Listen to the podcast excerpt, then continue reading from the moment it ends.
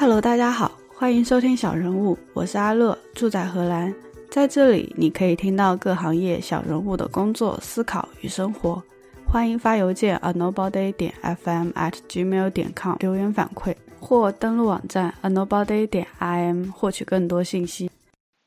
大家好，欢迎收听小人物播客第二十四期，现在是荷兰时间三月二十一号下午，我是阿乐。今天这期节目是第一次串台，然后邀请到了有台牛油果烤面包的主播 Cat 陈，先欢迎一下 Cat 陈，和我们小人物的听众打个招呼吧。大家好，我是 Cat，我是牛油果烤面包的三个主持之一。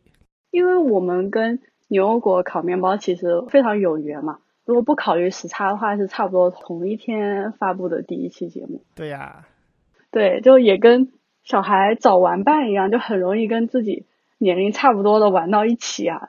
因为同样的过程中，比如说我们遇到一些平台的问题啊、剪辑的问题啊，因为差不多，而且我们各自的主题嘛。侧重也不太一样，像我们主要是讲一些普通人的职场生活啊，职业发展中遇到了什么问题啊，欧洲生活啊这样。你们是那边美国科技生活比较高端、硬核、很新颖的一些科技主题。对，但其实呢，其实啊，我们有时候也讲讲旅游啊，例如说我们昨天录的节目是旅游，我们之前也放过美国旅游、伊朗旅游这样的节目，对。有时候我们就会插播一些奇怪的题材，例如说之前讲讲冻卵啊，或者被公司 laid off 的体验是怎么样的。我觉得蛮新颖的，就是你们自己感兴趣去。是的，是的，有时候也是看什么情况下遇到合适的嘉宾，他有一个特别好的话题。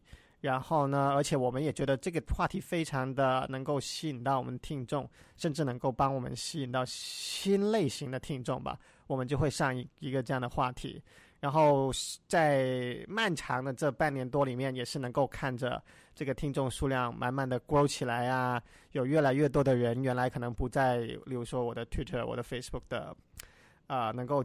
Reach 到的范围内，但是因为我们请来了新的嘉宾，这些嘉宾又能够吸引到他们自己的的粉丝群体来听我们的节目，然后我们的听众数量就慢慢涨上去了。你有推荐的，就你个人比较喜欢的几期节目吗？啊，牛油果跑面包的话，其实我们现在呢，我们的 top five 呢，分别是第一个是在美国没等到绿卡就被裁了。第二个是移民美国，所以看来很多人还是对于美国啊、移民啊、工作啊这些话题比较感兴趣的。然后第三个是我们的首发的第一期蹭热点的 iPhone Eleven 发布会，我不知道为什么，可能大家真的还关心这种已经过去的热点，也有可能只是因为这是我们的第一集，很多人听了最新一集之后，他们总想听听过去第一集是什么，然后就点了。嗯，不太清楚为什么这个会上到我们的 top five。然后接下来是冻卵，还有是机器学习和推荐系统。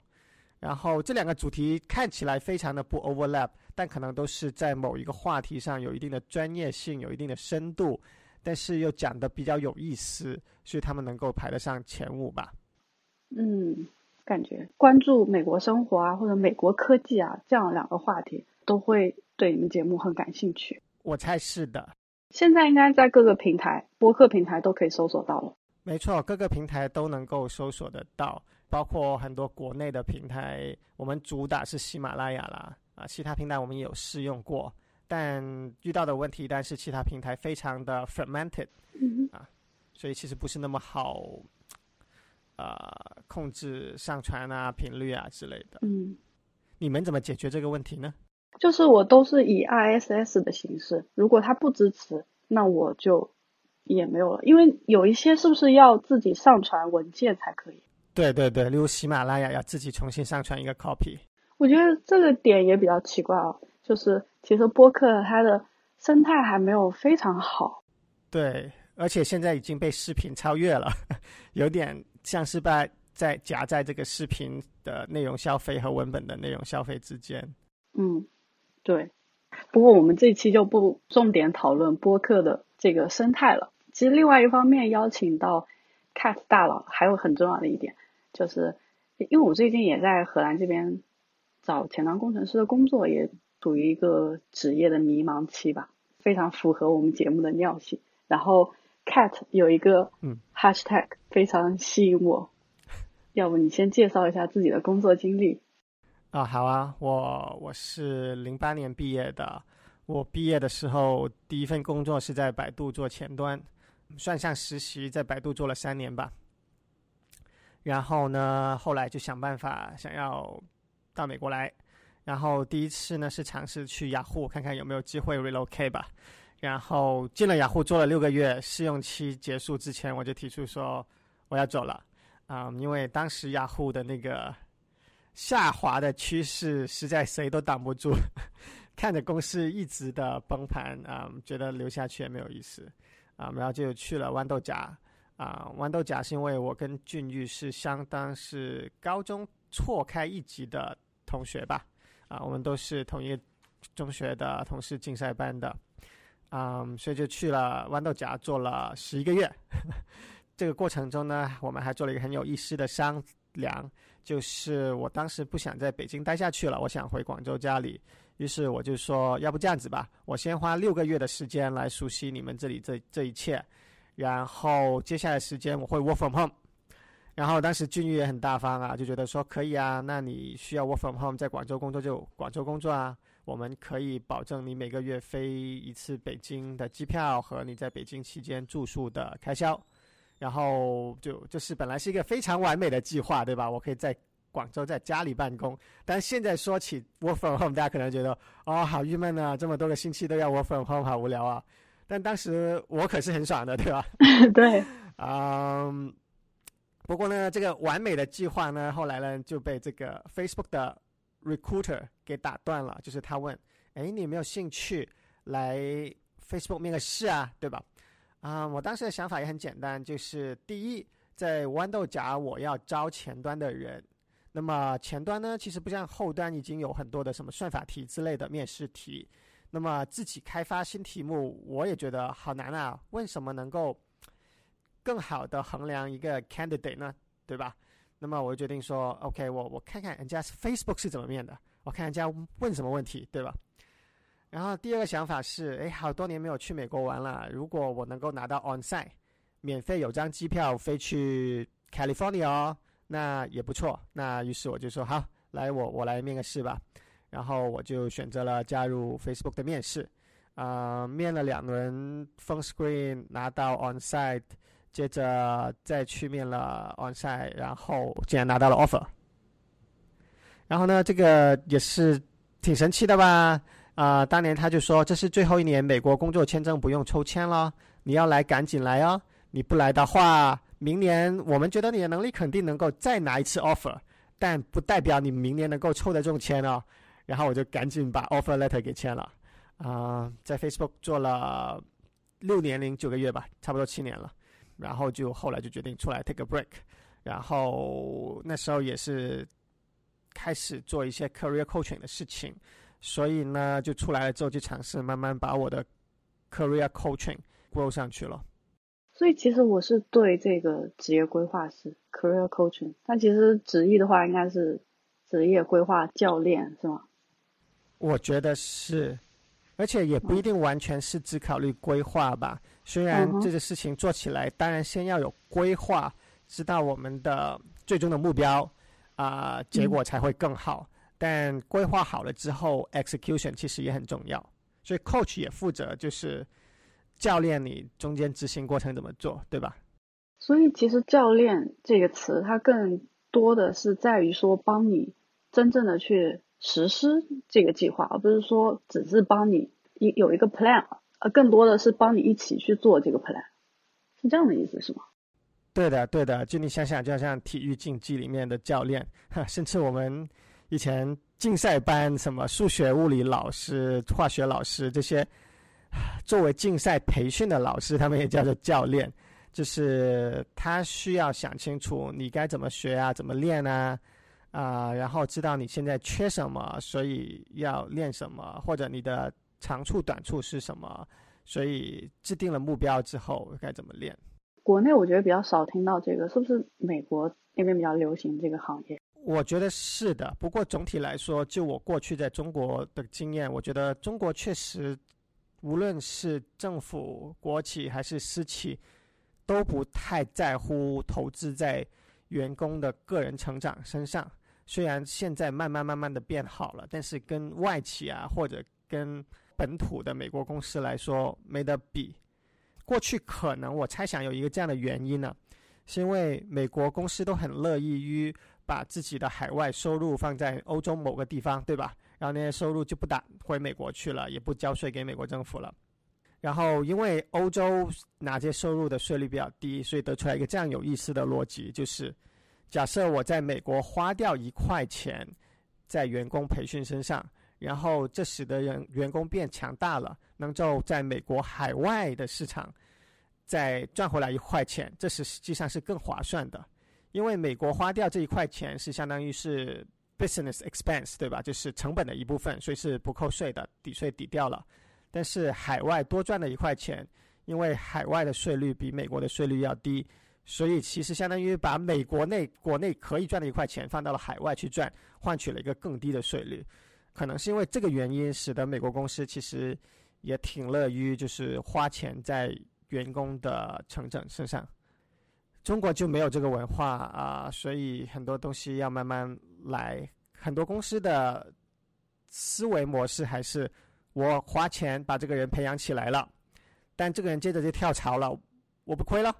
对，就你来给我干活就可以了，我。不需要花钱在你身，在你个人身上，你个人的身上应该是你自己要做的事情，就不归我管。对，然后把钱花在挖别人的人这件事情上，就是我不知道为什么，但总之你有一个人很强大了，这个人是自己自学上来的，还是你培养上来的，我不需要知道。但我现在很喜欢这个人，所以我愿意重金把他挖过来。对，现在也好一点了，不像以前，但以前确实。我以前也试过做一些国内的收费的培训的项目，啊，确实大多数的付费意愿都很差，费率都很低啊。你是怎么了解并进入这个行业？我是怎么样进入这个行业？其实这个行业不像是你做程序员啊，然后你就面进大公司有一个明显的就是边界啊。其实做 career coach 的话，没有一个很明显的边界啊，对吧？因为理论上，例如你在一家公司里。作为一个 engineering manager，你也会需要去 coach 你的下属，对吧？那么，所以总会做到一些，甚至是不是 manager，有时候你的职位是一个比较 senior 的 engineer，你也会去 coach 其他 junior 的 engineer，所以或多或少的都会接触到这样的工作。那更多的就是说，你是不是足够喜欢这样的工作，然后慢慢把它变成一个。就是你花更多时间这样的的事情吧，对吧？因为你刚刚有讲到说你自己从豌豆荚到 Facebook，也是因为说自己想要去了解一下招聘的流程，招聘应该准备哪些问题。其实就是你在职业规划这件事情上，你有感兴趣。那时候更多的是招聘嘛，就是公司需要人，我需要知道怎么样的人合适，没有想太多，就是长远的。怎么样帮别人做规划啊？但现在更多的就会想，OK，我要如果我要帮别人做一个规划，保证他执行到有结果啊，那怎么做？碰到对方求助比较多的问题是什么？嗯，其实呢，我现在是什么样的人愿意聊，我都很乐意跟他们聊的。啊，遇到比较多的呢，主要有两个大的类型啊。但这两个大的类型之外，其实还是有很多很多。就是各种神奇的需求的，那么我们就说这两个大的类型嘛，两个大的 clusters，嗯，一种呢是还在校的学生想要优化他们找工作这样一件事情，嗯，他们例如找实习啊，或者可能到了高年级发现没有找到实习或者没有找过实习的经验，但现在要开始找 full time 的 job 了。那么，怎么样能够在简历上没有实习的情况下优化一下，来找到 full time job？然后同时呢，因为大家都是有 CS 的背景，想要找啊 software engineer 这样的 job，对吧？那么应试有时候也是不得不做的，需要刷刷题这种啊。然后还有一个就是信息不对称的事情也是需要解决的，就是到底大公司怎么看 candidate，面试的时候到底人家怎么 evaluate candidate。嗯，很多学生的问题在于就觉得哦，这个事情肯定就像学校考试一样，那么有一个完全客观的标杆，然后我考得好，考得不好，你都应该给我一个客观的反馈。那么我就以要目标是争取一个客观标杆上面做的越好的结果，我我肯定就越有机会拿到 offer。那这种错误的意识，可能就是在 career coaching 的过程中需要纠正过来的。那么，这是第一个大的 cluster。第二大的 cluster 就是说，现在可能已经是在大公司里面啊，已经是 junior to senior 的 level，然后他们还希望能够继续 promote 上去。尤其是 junior level，有些大公司是有约束的，规定你多长的时间内必须至少 promote 到 senior 去，对吧？那么，所以他们就有压力要往前冲。那么，更多的就是聊聊啊，如何能够优化他们的 promotion 啊，尤其是很多时候，例如说中国人在美国不太了解美国的这种 American corporate 的的很多不一样的地方，对吧？跟学校不一样的地方，跟他们以前在中国了解的做事的方式不一样的地方。那么，他们要了解到这一切之后，才能够更好的。呃，保证是事半功倍啊，更快的完成他们 promotion 的目标，对吧？啊，这里面呢，更多的教的是一些可能是 soft skills，因为其实很多这些人，你有能力面试面进大公司，其实你的 technical skill、你的 competence 是没有什么问题的。嗯，有些人可能需要帮他们培养一下他们的自信，就虽然他们面进去了，但是很多大公司。的的员工会有这个 imposter syndrome，对吧？就觉得哇，别人都很厉害呢，怎么看起来别人懂的东西我都不懂啊？我懂的东西是不是别人都懂啊？那我是不是这里最弱的一个啊？对吧？那么有时候也要培养一下自信心啊，然后接着培养一下 soft skill，怎么跟老板打交道，怎么跟其他人打交道，tech lead、其他的 peer engineers、PM、designer、user researcher。然后有时候还要跨团队跟其他团队沟通怎么办？如果你跟他们存在一些 conflict，那怎么 resolve conflicts，对吧？那这些就往往是这类人需要解决的问题。我觉得刚刚也回答了一个问题，就是说我们什么时候需要一个职业规划师？就是在职业生涯中，当你发生困惑的时候。其实你没有困惑，也可以找个 second opinion。当然，可能你没有那么严重的依赖于别人帮你。就是，例如说，你已经想好了，我非常知道我想要得到的结果，然后我已经做好了一个战略，是我要去这样子做。但是，这是不是已经已知的最优战略呢？还是我有盲点，有些事情是不知道的？啊，那你可以就找别人聊一下，就是来帮生的 ideas。然后，或许别人有一些你确实是盲点的信息，提供了这些信息之后，你已经做好的战略可以再优化一下。那。这也是值得找人聊聊的，但就不是那么 heavy。对对，所以就是遇到这种情况，我找老板、找同事聊行不行呢？其实也是可以的，而且很多时候很多必要的信息必须从他们身上获得。就算我做 career coaching，那么找我来聊的人，有些事情也是说我从我的角度来说我是看不到的。这个信息你要获取才能够 make a better decision。那么这个信息你就要找老板、找同事获取。那么有什么本质不一样呢？我觉得其实最大的不一样是，就尤其是跟你自己的老板来说，就是没有 conflict of interest。因为其实我们都知道，在一家公司里，简单来说啊，说三个角色吧，就是第一是直接工作的员工，第二是他的直系经理，第三个是公司本身，或者说是。企业真正的 owner 对吧？大股东或者 CEO 这样子的对吧？那这三个角色其实理论上他们的利益是相对 align，但不可能完全 align 的。就是企业的 owner 想要什么啊？那 manager 可能在一定程度上必须要执行，但 manager 肯定也有自己想要得到的事情。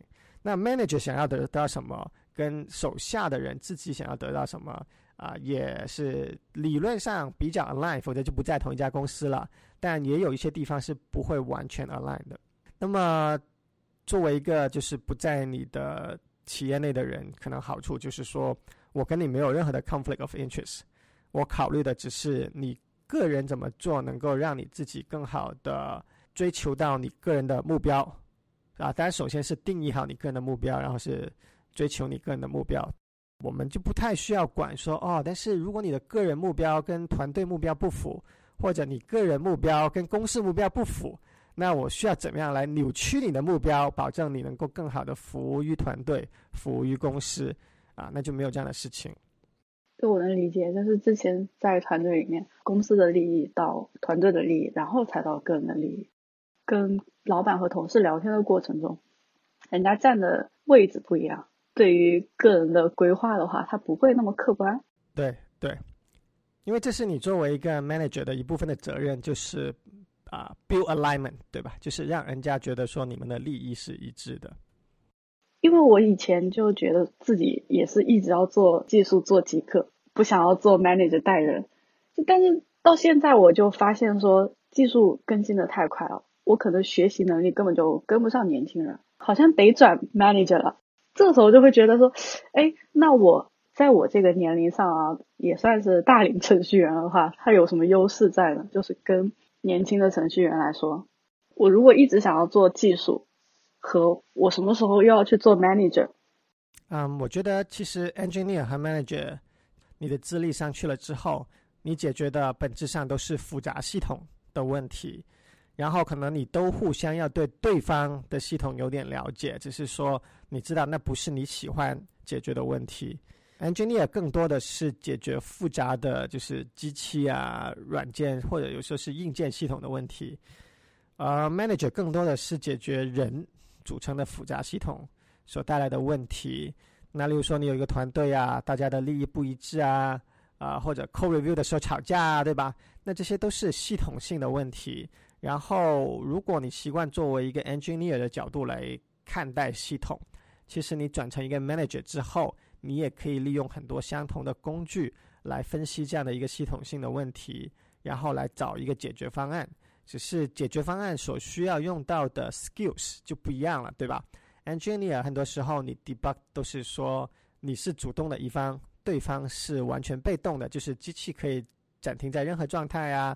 然后你可以各种 poke around 啊，然后你还可以 roll back 啊，take a snapshot 啊，对吧？嗯，但是作为 manager 就没有这么多的啊，就是对方以静态的方式等着你 debug 的这样过程了。你要 debug 一个人有什么问题，或者 debug 一个团队有什么问题，你的每一个操作步骤，其实你都会改变你被正在被你 debug 的对象，对吧？你跟每一个人 one on one 聊天，你在了解信息的时候，别人也在想，嗯，为啥我 manager 问我这些问题？那意味着什么？啊，那这个过程本身就改变了他自己的思维，啊，所以，嗯，就是大体上的方法论是一致的，但实际要用的 skill 不一致，对吧？可能你找到问题的 root cause，然后你需要解决了，那程序员就通过写代码的方式来解决，然后可能可以做 A/B test。我不是很 sure 这个解决的方案对不对啊？啊，我不知道这个 patch 是不是解决了这个 bug 的同时，又引入了一个新的 bug。那你也是可以用一些很好的方法来，就是 limit 你的 risk。例如通过 A/B test 说，OK，如果新的方法是更好的，我们就把它 roll out；不行的话，我们就把它删了。然后，当然这个事情在 manager 的角度就没有那么 scientific，更多的是一种 art，就是你可以试着，你可以说 OK，那如果这个问题是这样子的，我需要跟 A 聊聊天，改变一下他看待团队的态度，啊，改变一下他做事的方法，或者是改变一下他写 code 的 style，对吧？但是你不能保证说，OK，啊，我尝试跟 A 说两番话，看看哪方有效，然后把没有效的那个当做没有说过，你是不可能当做没有说过的，对吧？然后这件事情一定会发生下去。嗯，所以就是每个人啊，engineer 和 manager 能够用的工具不一样，那就要看你作为个人更喜欢使用哪一种工具来解决问题，或者是哪一个问题领域你觉得更加吸引。就算一开始你没有上手，你觉得很陌生，你也愿意一直的练习下去，不停的 improve，就像很多 engineer 一开始，你想想，你刚刚开始写代码的时候，可能你写个 Hello World 也无法通过编译啊，对吧？但是你一直 struggling 过来，慢慢慢慢的，就因为你对这个问题非常感兴趣，所以你才越做越好。那有些对于 manager 要解决的问题，其实非常感兴趣，一开始可能也是非常的 struggling，但慢慢就会呃变好了。你觉得有可能一个大龄程序员在公司里一直做技术？我觉得是可以的。首先要看市场，然后市场也是对。不同段位的程序员的需求不一样，但不同的国家也不一样，对吧？然后只是写代码的程序员，其实，例如说在 Facebook 的体系看来，这都是比较 junior 的程序员。即使你写比较复杂的程序，这个段位程序员，啊，美国可能供应还低一点点，啊，所以你可能还有一定的就是。反过来说，应该说企业还对你这个这一段位的程序员有一定的需求。那么，但是在中国来说，可能这样的程序员的供应会越来越多。那么，你年龄越来越大之后，你可能又不一定愿意，好像新人这样子，就只拼命的在工作时间之外自愿或者不自愿的加班，对吧？那么，自然你的性价比对于雇主来说，你就越来越没性价比了。啊，在美国呢就要看公司了，有些公司很乐意养着这一阶段的程序员，啊，有些公司例如 Facebook 就是说，哦，你多少年之内无法从 Junior 升到 Senior 去，我们就不要你了。我们需要的是有这种 Growth Mindset 的人，愿意去 Grow 的人，对吧？然后更细腻的程序员，其实往往他们需要培养出更好的大局观，知道自己写的程序实际上是服务于什么的。也就是说，写程序甚至是 technology 都是啊 means to an end，对吧？就是是达到某一个具体目的的中间过程而已。那么这个中间过程你可以做得非常非常好啊，例如说设计很好啊，啊写出来代码质量很高啊，做出来系统很可靠啊。但这都是为了什么呢？你需要知道那个终结目标是什么。例如说。啊，做出来一个用户觉得非常好用、非常爱用的产品，然后最终能够给商业带来价值，使得用户愿意为这个产品付费，或者多使用这个产品，使得例如广告主愿意投放广告，然后从广告主那一边比较把钱给赚了，对吧？那么这些都是要有 awareness 的，那么这时候才能更好的知道说，你作为一个程序员，你优先。从哪个角度来解决问题？因为程序很多时候是 trade off，对吧？啊，我可以把代码质量写高一点，但是我需要做的时间长一点，deadline 就要往后推。啊，我也可以把东西做得快一点，但是可能程序没那么可靠啊，也可能是代码将来没那么容易维护和做改动啊，对吧？那么这些 trade off 有时候你放在纯粹是 technology 的角度来说，你会觉得非常的。模棱两可，但是你要放到更大的一个场景里面去看，说 OK，那哪一个东西是对产品更好的，哪一个东西是对商业更好的，那可能这个 trade off 你就比较容易判断出来啊。例如说，哦，我们这个产品现在是一个试行的发布，发布好了，用户喜欢用，我们才有机会获得下一轮的投资，继续做下去。如果产品发出来根本没有人用，那么可能过几个月，我们这个产品就直接是当了。那这时候你会觉得说，那我们肯定先先要用有限的投资把产品给赶紧 launch 了，对吧？管它什么代码质量啊之类的事情，对吧？这个代码质量再好，再有助于我将来维护和升级一个产品，我这个产品三个月之后就适当了就没有了，那那维护来干什么？对吧？那所以就是作为一个 senior 程序员，很多时候我们是希望大家对这种事情。能够有 awareness，能够做判断了，那么这就就很不一样了啊。然后在网上的可能是一个程序员在一个比较大的组织里面，比如说一些比较大的公司啊，对吧？那你要能够有 awareness，说不仅仅是我们团队的产品是什么，我们团队的业务目标是什么，你还能感知到你周边的其他团队在干嘛，他们为什么要做这样的事情。那么有了这些 awareness 之后，你就能够找到一些 opportunity，来，好像放大器一样，对吧？放大你的工作实际的效果。比如说，本来这个事情我可以帮我们团队做优化的，但我现在找到了一个角度啊，把事情一做，就不仅仅优化了我们团队的业务结果，还优化了我们的兄弟姐妹团队的业务结果啊，统一做了统一规划啊。当然，难度可能是怎么样说服他们来跟我们一起做，对吧？那这些是一些更加 senior 的 engineer 需要解决的问题。嗯，我觉得国内担心的比较多是，就是我刚刚所说的，一直写程序的。那么确实，一直写程序，你的对企业创造的价值的大小就就是那么多了。那么自然可能你就很难跟其他愿意投入时间的人来竞争。但如果你能够做更大的事情，直接贡献到企业的产品啊，甚至贡献到企业的商业上面去啊，那显然是。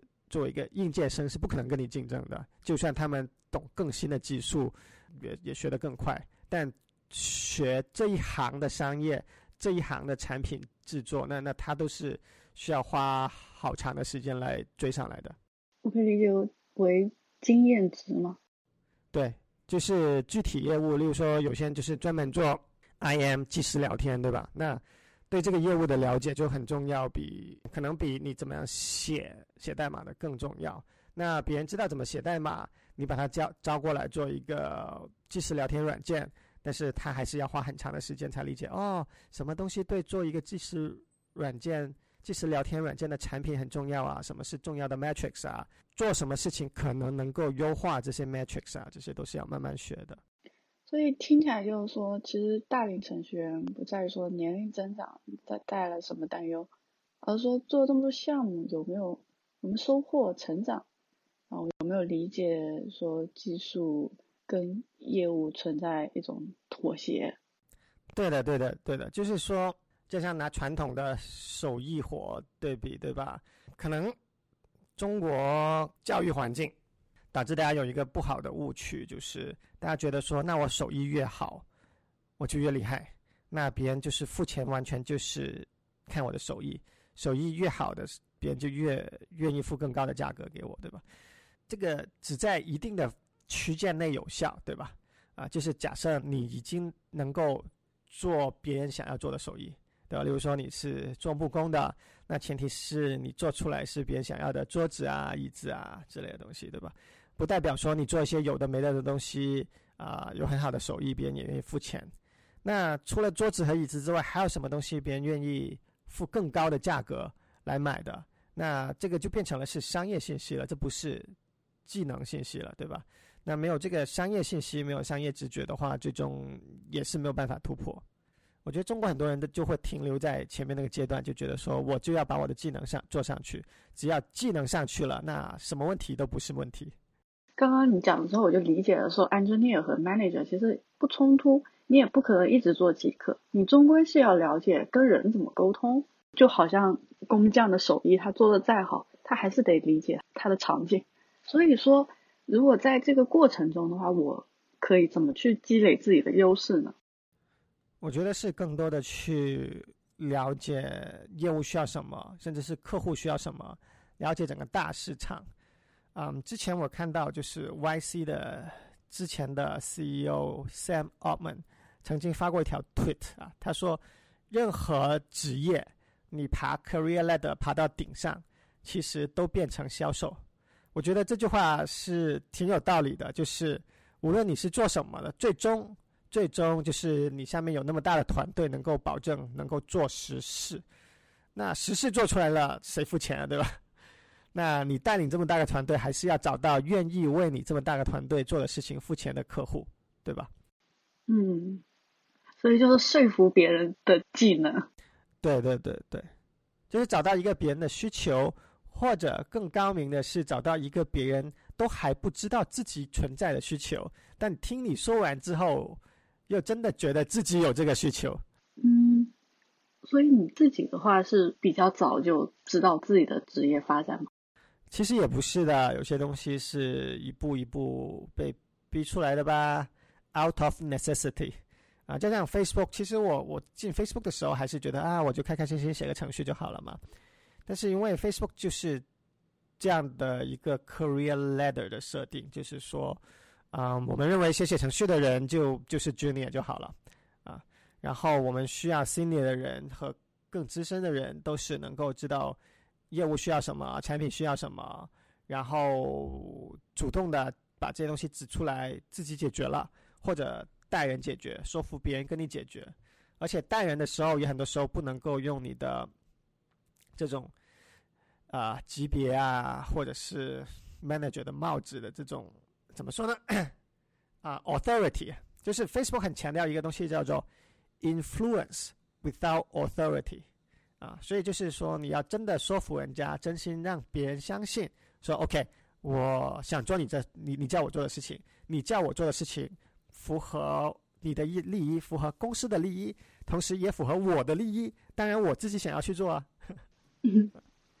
就需要有这种能力。嗯所以这一点又回到了刚才讲的，说所有的这个最后都变成了销售。